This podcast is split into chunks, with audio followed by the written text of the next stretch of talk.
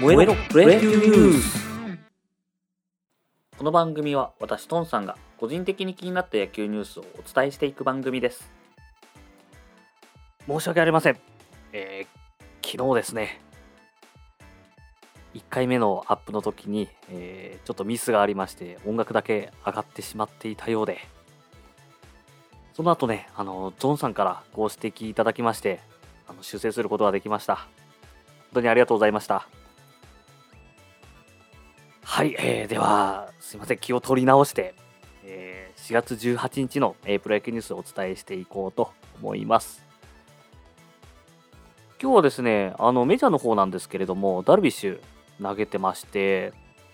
ダルビッシュ投手がね、あの5回ツーアウトまで完全ペースで抑え込んでたんですけど、あのその後デッドボール、ヒット、フォアボールで、まあ、急に崩れてね、満塁になってしまって、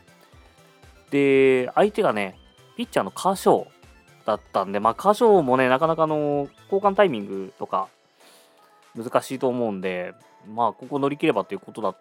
たんですけども、まあ、ツーアウトなんでね、なんとここで押し出しファーボールとやってしまいまして、これがですね、ダルビッシュ投手は2013年9月24日以来の、えー、メジャー4度目の押し出し支給ということでした。で、ダルビッシュ投手はですね、この1失点のみで、えー、乗り切ってまして、えー、勝ち負けつかずということになっています。じゃあ、えーえー、日本のプロ野球の方ですね。日本の方はですね、NPB の方は、昨日は全体的に、えー、天気が良くなくてですね、阪神ヤクルト戦は中止になってます。で、あとは DNA 巨人戦もね、雨の中プレイしていて、ちょっと大変そうでしたね。じゃその DNA 巨人をお伝えしていきましょうか。DNA はですね、上茶谷投手が5回まで抑えていて、えー、1-1で進んでいたんですけれども、6回でね、大きく試合が動きました。巨人がその点、その回で6点取ってるんですけれども、まあ、何があったかというとですね、上茶谷投手、2、3塁になってしまってね、まあ、その後、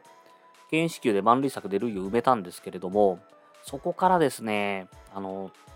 雨もあったのかな、手が滑ってしまったのか、あの結構ね、手前でバウンドしてしまうような冒頭を投げてしまいまして、そこでね、1点止まりだったらまだ良かったんですけど、2点入ってしまって、で、そこでね、気持ちが切れちゃったのか、巨人のね、勝木、吉川っていうところのホームランで6点入ってしまったということになりましたで、えー、7対2で巨人勝利ということです。で、えー、セ・リーグはね、えー、あと1試合、中日、広島です。こちらですね、中日が、えー、5-0で勝ちまして、福留がですね、中日に戻ってきた福留が、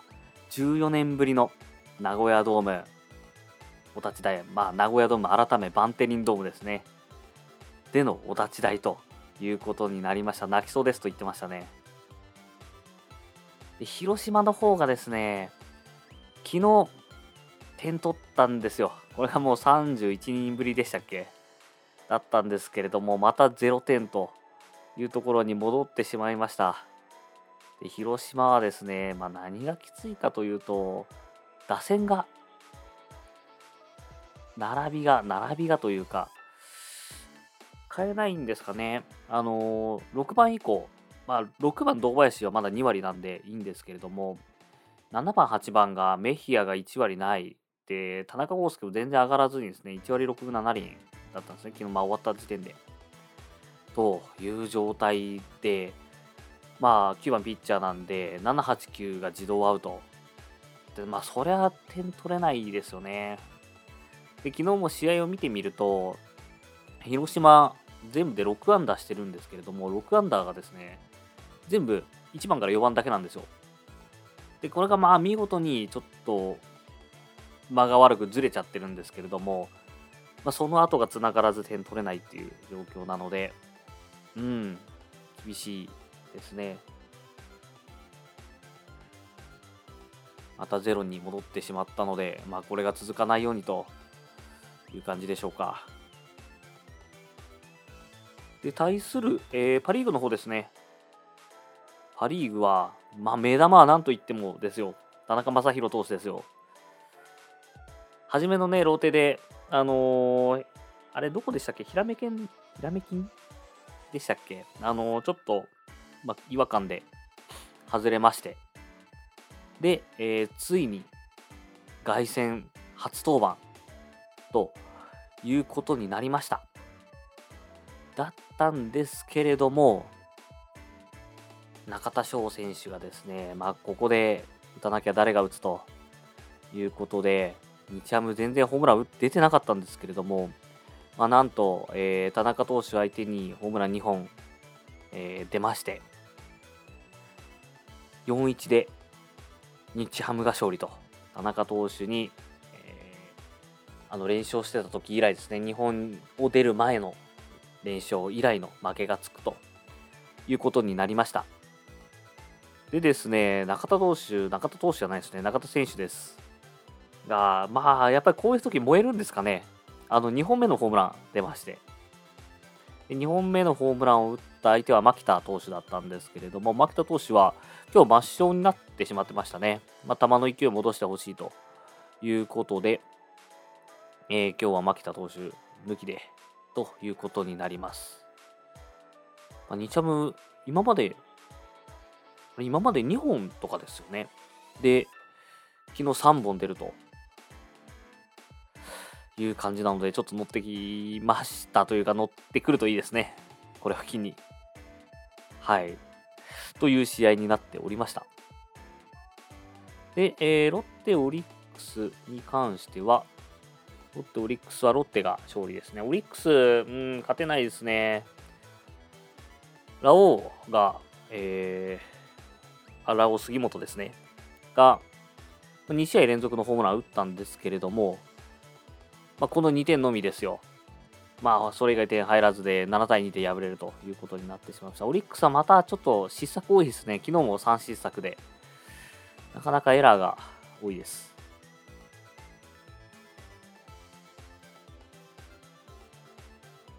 で、えー、あと残りは、えー、西武ソフトバンク、ですね。こちらは西武の浜谷天野、西武ソフトバンクはね、西武は4連勝中という感じだったんですけれども、高橋礼がね、あのー、僕前回高橋礼が投げた時に、まあちょっと2戦連続厳しかったんで、抹消になるんじゃないかと思っていたっていうのを話したんですけども、まあ残りましたね、残って。で、なんかこれも、えー、殿崎から、まあ、殿崎に直接謝ったみたいなんですね。あの、交流があるということで電話して申し訳ないっていう。で、まあ、お互いね、あの、日本代表とかにも出ていたので、そこで交流があって、で、さらにですね、この怪我で、まあ、日本代表オリンピックに出れなくなってしまうという、あの、殿崎へのデッドボールがあったので、直接謝罪をしたみたいなんですけれども、まあ、試合で、まあ、起こったことなので気にするなという殿崎の言葉があり、まあ、吹っ切れたのかわからないですけども、えー、白星ということになりました。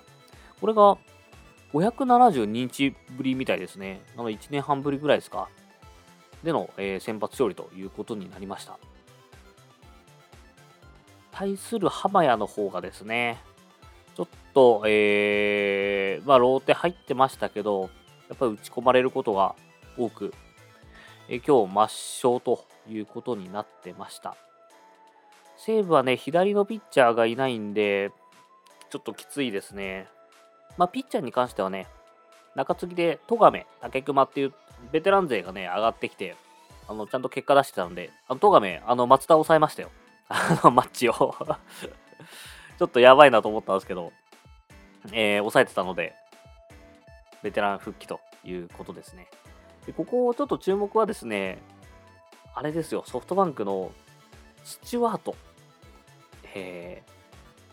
多分もう知らない人だともう誰やねん状態だと思うんですけど、えっと、3年目かな。で、まあ、いよいよ上がってきたのという感じなんですけど、まあ、どんな選手かというとですね、全米ドラ1、えー、全体8位で指名されて、で、えー、指名後のですね、身体検査で、まあ、メディカルチェックで右手首に異常が見つかったということで、えー、MLB に入れなかったんですね。入団合意ができなくて。で、えー、その後ソフトバンクが、えー、契約をしたという感じになります。なので素材としては全米ドラ1素材ですよ。西武のスパンジーもね、確か全米ドラ1なんですけども。で、ソフトバンクとは6年契約っていうことなので、えー、何歳だ ?20 歳、19の年から6年契約で、今、えー、21歳なので、まあ、まだまだここから伸びてくる選手だと思うんで、ちょっと楽しみにしていきたいなと思いますね。本当にね、ソフトバンク、この、なんすか？生えてきますね いや、あのー、キューバ選手もね、すごいですし、その外人選手がもうきっちり当たってるのがもう恐ろしい。うん。ということで、今日も、えー、西武の対ソフトバンク戦ね、あの4連勝を止めたソフトバンクがどう戦うのか、えー、西武ソフトバンク戦ね、注目です。はい。では今日、えー、プロ野球ニュースはここまでにしたいと思います。お相手はトンさんでした。